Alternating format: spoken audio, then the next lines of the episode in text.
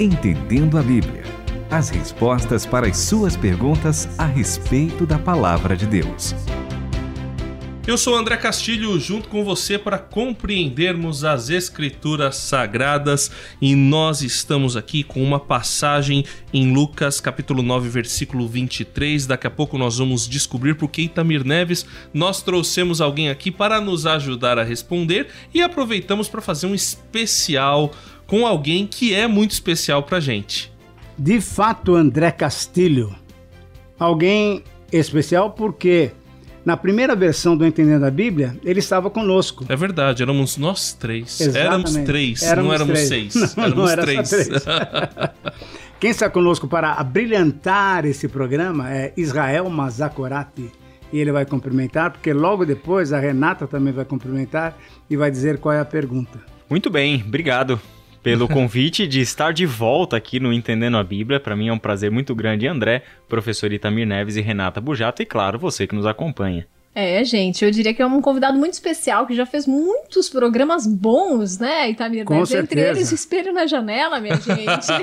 Olha, Caminhos alto- da Verdade, Alto né? jabá. É, não é só aproveitando esse espaço para divulgar e fazer vocês saberem que já está disponível em podcast, né? Ex- não, e é isso que eu queria falar. O Espelho na Janela está no Spotify, está no Deezer, está no Google Podcast, no Apple Podcasts. Então o Israel tá pulando de alegria com toda a alegria que lhe é característica ah, por causa desse fato. Muito interessante. Então, diante disso, a Renata vai fazer o favor de nos ler a pergunta da Rosilene.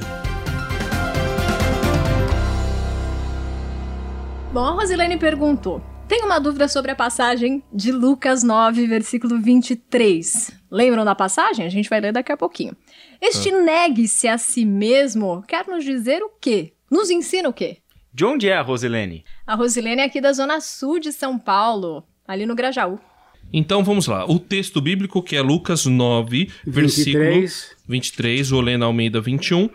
Jesus dizia a todos: Se alguém quiser vir após mim, negue-se a si mesmo, tome cada dia sua cruz e siga-me. Então, esse texto é uma palavra importante de Jesus quando Jesus está definindo quem vai ser seus discípulos ou não. E a pergunta da Rosilene, então, são duas, e Israel pode responder. Negue-se a si mesmo. Quer dizer o quê? Nos ensina o quê?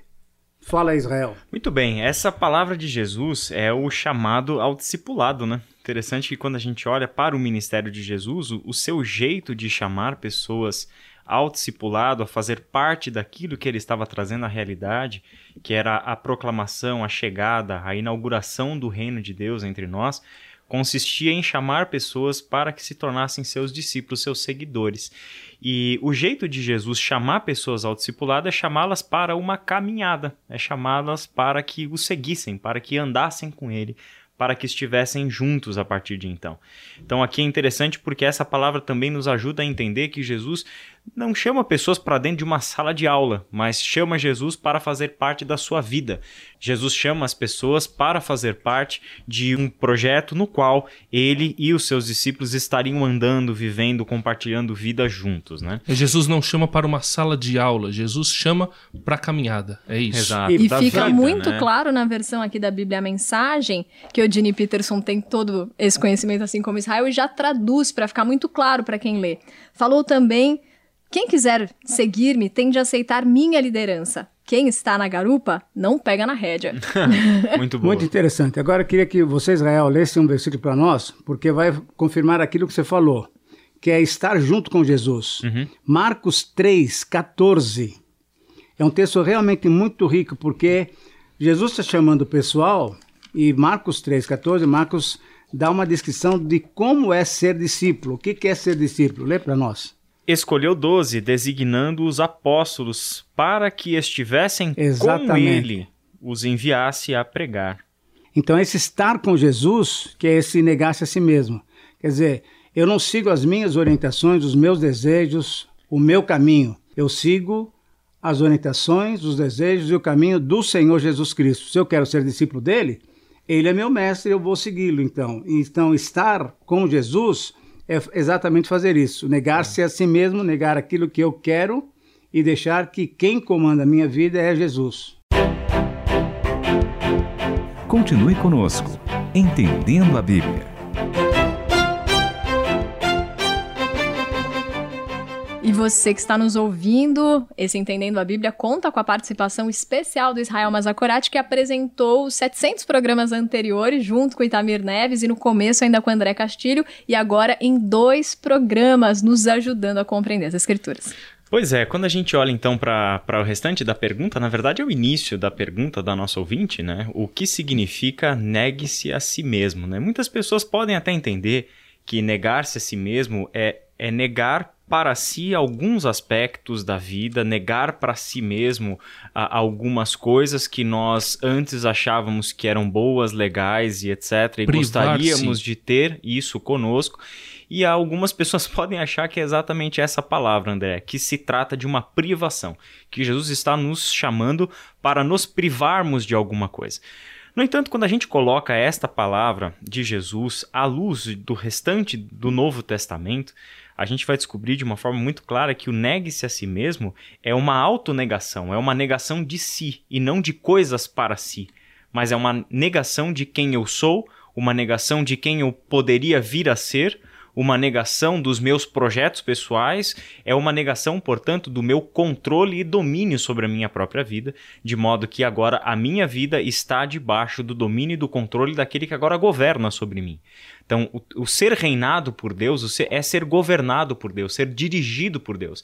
De modo que eu já não sou mais aquele que determina quem eu vou vir a ser, mas tudo aquilo que agora eu vou me tornar como pessoa está dentro do programa de discipulado de Jesus Cristo.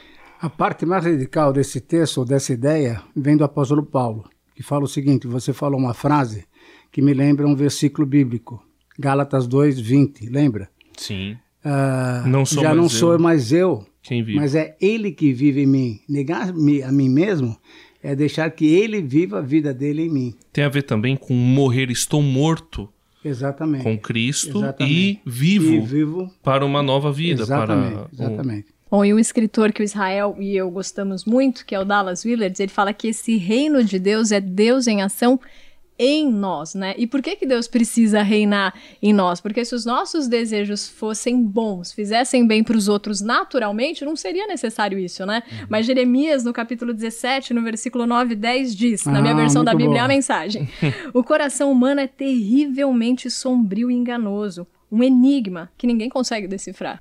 Eu acho interessante também duas considerações. Posso? Eu Pode. sei que eu sou visitante, Não, que eu tô tomando. é visitante que tem que falar. Ah, então mesmo. legal. é, eu acho muito legal a pergunta dela ser acerca do texto de Lucas 9, 23. Porque esse texto, na verdade, ele também vai aparecer lá em Marcos, capítulo 8, no versículo 31 para frente, onde existe um diálogo de Jesus com seus discípulos, especialmente com Pedro, e no verso 34 é que a gente tem a mesma frase, né? Se alguém quiser acompanhar-me, negue-se a si mesmo, tome a sua cruz e siga-me.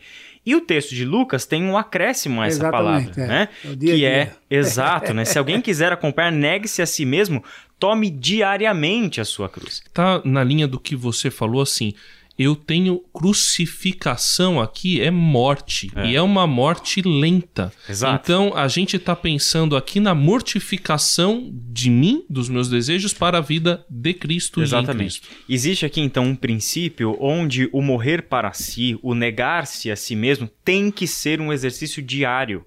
Tem que ser uma luta diária, constante onde diante de cada tentação, diante de cada momento onde eu quero fazer valer a minha vontade em detrimento da vontade daquele que eu digo ser o meu Senhor.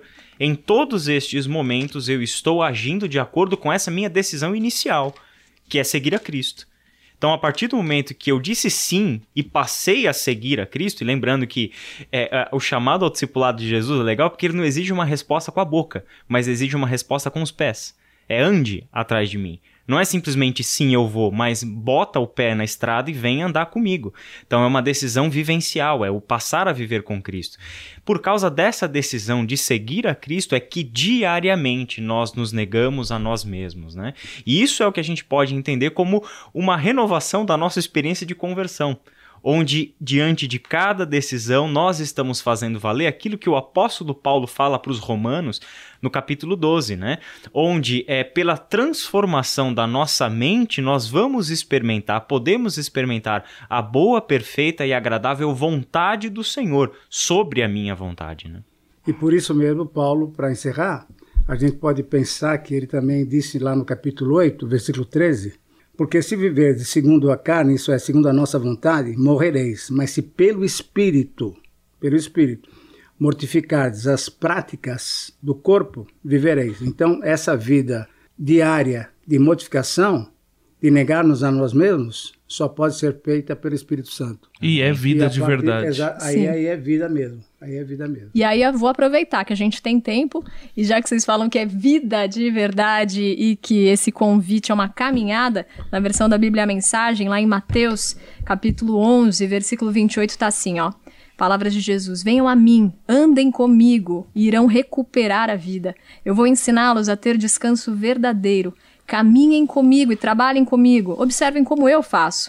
Aprendam os ritmos livres da graça. Eu não vou impor a vocês nada que seja muito pesado ou complicado demais. Sejam meus companheiros e aprenderão a viver com liberdade e leveza. Fácil não é, mas com certeza é muito mais elevado, né? Interessante, Renata, é que o Cristo que nos chama para o discipulado, que nos chama para que nos neguemos a nós mesmos, tomemos a nossa cruz diariamente e então andemos junto com Ele, é aquele que se identifica como o caminho, a verdade e a vida.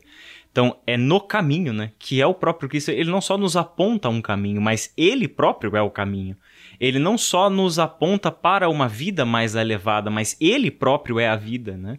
No Evangelho de João, isso fica claro quando ele faz a acusação aos líderes religiosos do seu tempo, dizendo: Olha, e vocês não querem vir a mim para terem vida. De modo que eles não estavam vivos, né? E aquilo que nós é. chamamos de vida, para Cristo não é vida, é morte. É morte para a morte, né? É. E aí Cristo, né? Aquele que é a vida, nos leva para o caminho da verdadeira vida, com o preço da morte do nosso eu. Ou seja, só ingressamos na verdadeira vida se passarmos pelo processo diário da morte do nosso eu. E aqui, com Entendendo a Bíblia, a gente vai ter mais um programa com Israel Mazakorati. Mas quando você tiver mandado sua pergunta, ele já vai ter ido embora. Então vai ter o privilégio. Ou você pode falar, ó, oh, essa eu gostaria que o Israel Mazakorati respondesse. Aí a gente vai ter que chamar ele para mais um programa. E, e, ou traz ele ao vivo mesmo. Bom, é, você que quer mandar sua pergunta, mande para o ouvinte transmundial.org.br ou 974 181 456. Não esquece de colocar o 11 na frente. 974 181 456. Até o próximo programa. Entendendo a Bíblia, com Itamir Neves, André Castilho e Renata Burjato. Uma realização transmundial.